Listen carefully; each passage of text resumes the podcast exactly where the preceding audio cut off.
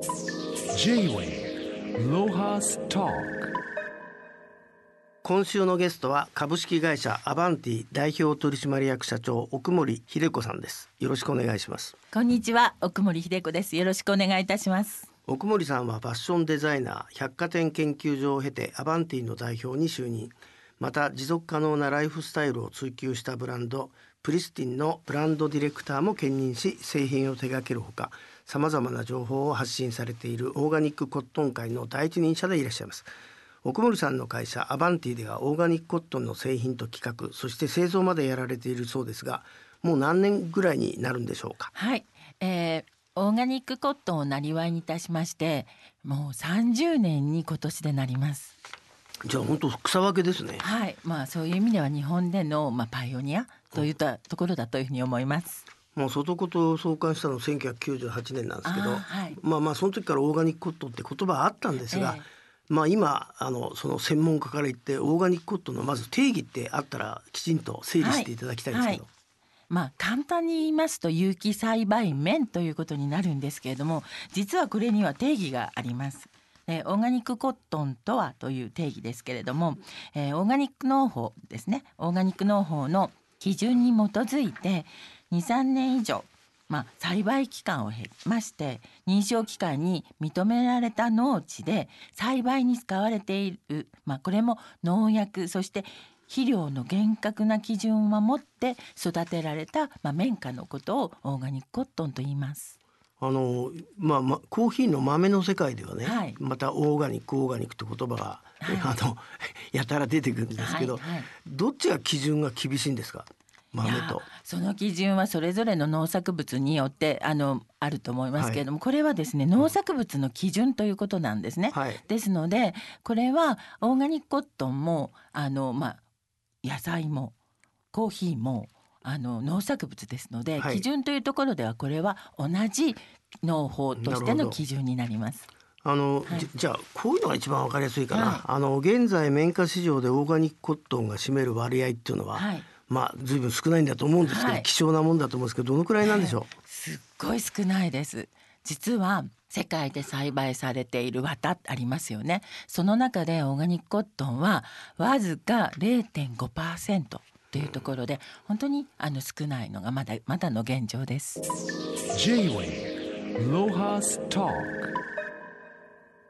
えー、とアバンティが96年に立ち上げたオリジナルブランド、はい。プリスティンははい。全ての工程を日本国内で行っているそうですが、それはい現場はどちらで、はい。職人さんはどんな方がはい。携わってるんですか、これがですねあの私たちのブランド今年で24歳になるブランドなんですけれども実は、えー輸入いたしましたオーガニックコットンの綿をですね日本で糸を作りそしてできた糸を持ってそして生地を作りそしてできた生地を持って、まあ、最終製品を作るということで実はですね200以上のあの工場さんそして作り手の皆さんにお世話になって最終製品までを作らせていただいております。あれですね聞けば聞くほど、はい。まあ現代を席巻したファストファッションと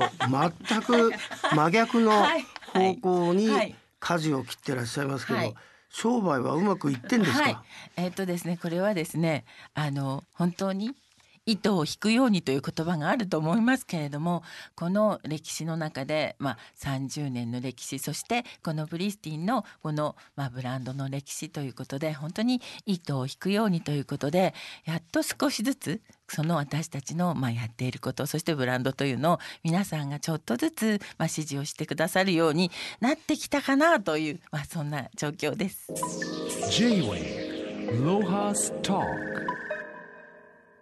まあ、あの外事の相関時からあのペットボトルなどのはい。環境汚染の深刻化、海洋プラスチック問題はい。もありましたが、はい。最近特にまた大きく取り上げられてるんですけども、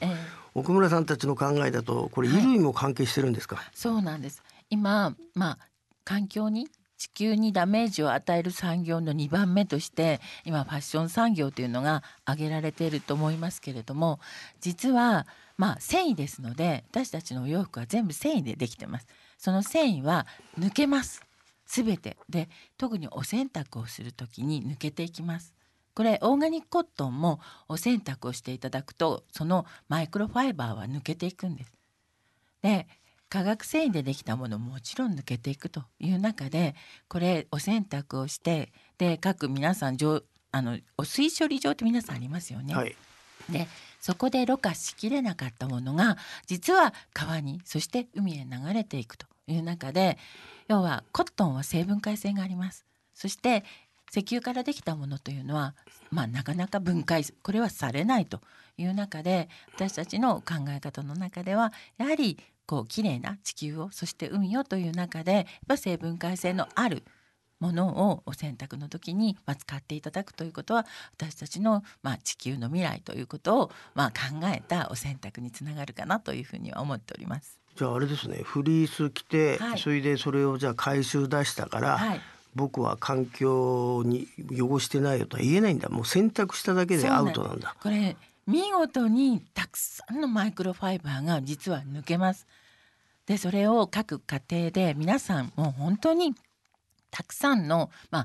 ポリエステルでできたフリースをお持ちだと思います。まあ、そういうものが実は川に流れていってるっていうことも知っていただきたいなというふうに思います。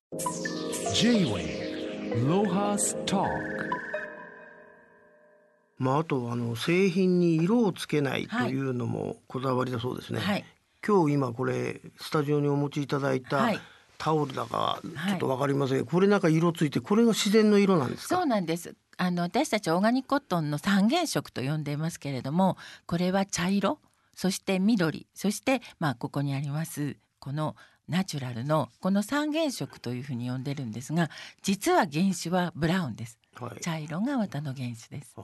はい、そのまあ化学染料を使わずに一切使わずに最終製品まで作ろうということで私たちはこの綿の色をそのまま使ってでそして製品化しております。あのーこのブランドプリスティンははい。赤ちゃんの布おむつもはい。作ってらっしゃるはいってことですけど、はい。ね、今はね紙おむつで、はいまあ、またこれも全部あれですね紙なのかプラスチックなのか分かりませんけど、はいえこの布おむつへの理解も随分広がってきましたか？はい、これね私布おむつは、まあ、日本の今、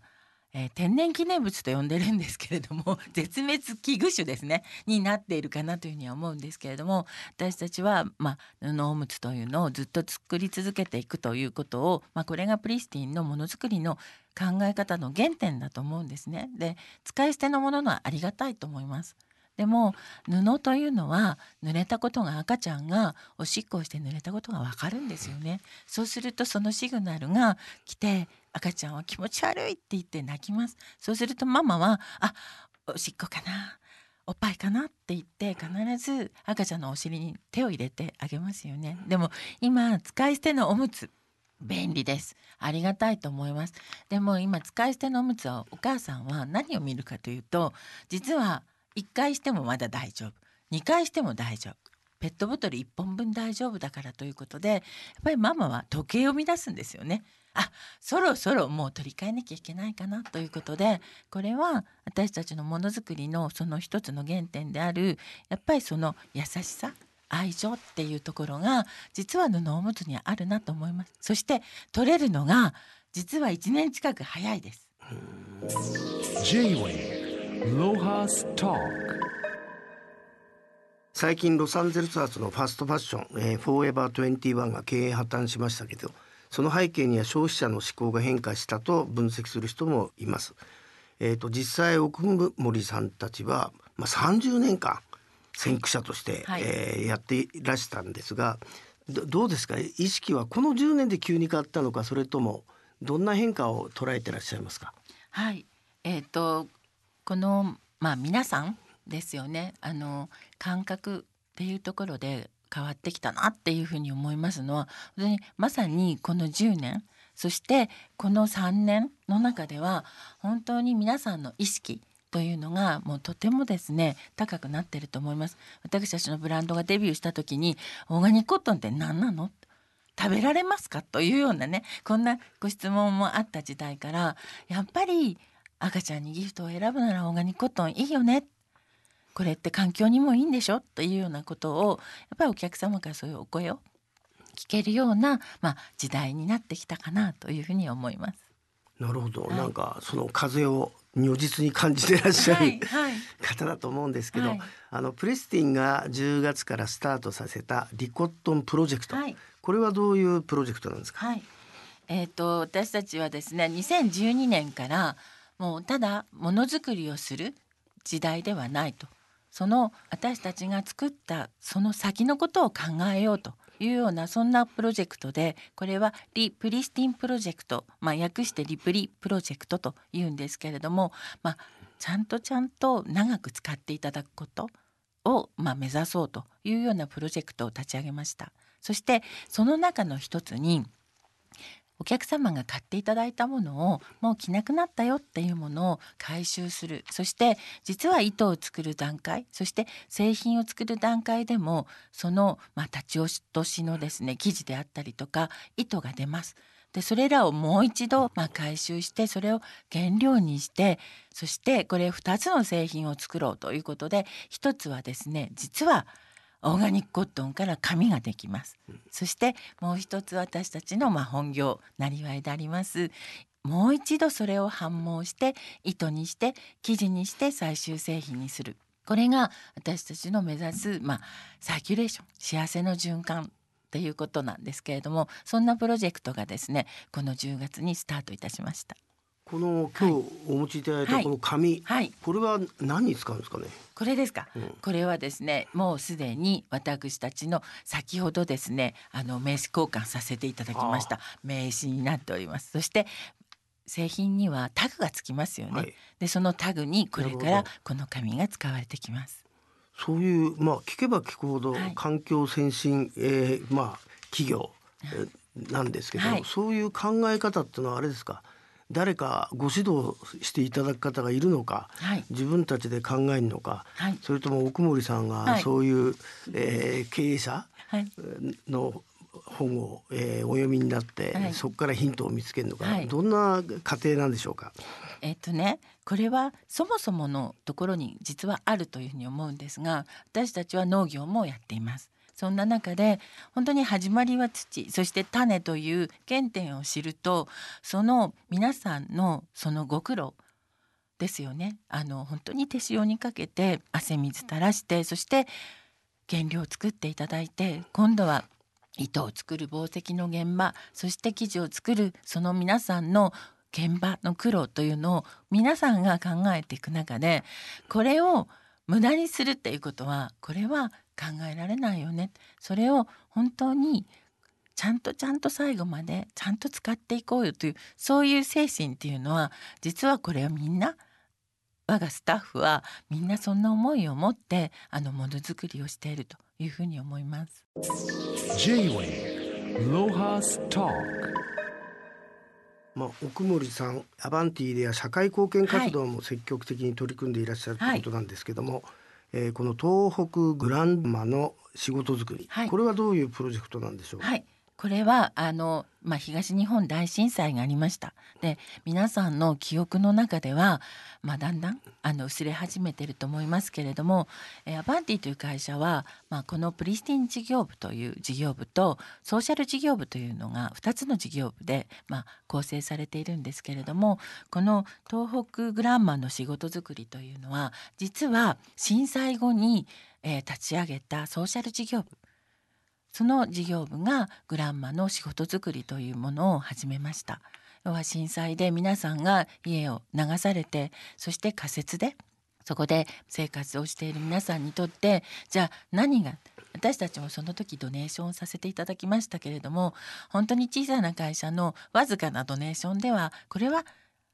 あまり役に立つことはきっとない。でも何がって言ったら皆さん仮設の中で皆さん暮らされる方の生きがいって何って言った時にやっぱり仕事だったんですよね。その皆さんに仕事をしていただこうよということで私たちはそのまあ東北のグランマというふうに私たちは呼ばせていただいてるんですけれどもその皆さんに仕事作りというのがそこから始まりましたそしてそのソーシャル事業部がそこからスタートしたというそんな経緯があります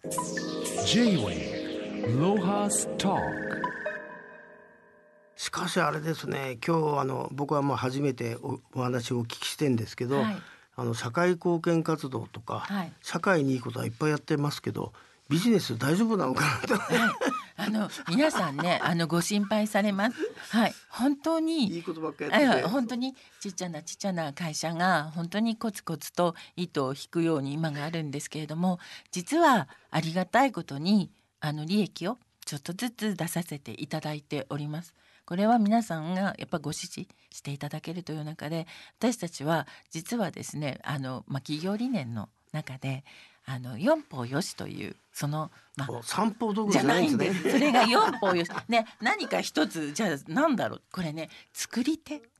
作り手の皆さんにとっても、そして皆さん四方の皆さんで。このまあ分かち合いをしようというその精神の中で実はあの今年宣言をさせていただいたんですけれども経常利益の中から、まあ、その5%をあの、まあ、未来地球の未来のためにそして未来を担う子どもたちのためにそのドネーションをしていこうと。今までもドネーションをさせていただいておりました。でもその、まあ、5%をやっぱり私たちは皆さんにまたまあ、恩返しができるようにという、まあ、そんな考え方を今年発表させていただきました。今あの日本全国にまあ何店ぐらい直営店があって、はい。手応えとしてまあ、ファンっていうんですかね、はい。えーご支援いただいているあの購買者の方っはい。てどのぐらいの数だと感じてらっしゃるんですか？えーとですね。仲間は。はい、これも私たちは本当にちっちゃな会社でしたのでお店なんて作りたかったんですけどできませんでした。で路面店なんてもうめっそうもないと思いながらずっとずっとまあいました。でそんな中で今路面店が4店舗です。そして百貨店の中で展開をさせていただいて私たちの直営ですね我々のスタッフが販売をしてお客様の顔を見て、まあ、お手渡しができるというお店が10店舗になりました。はい、ですのでそこに皆さんが、まあ、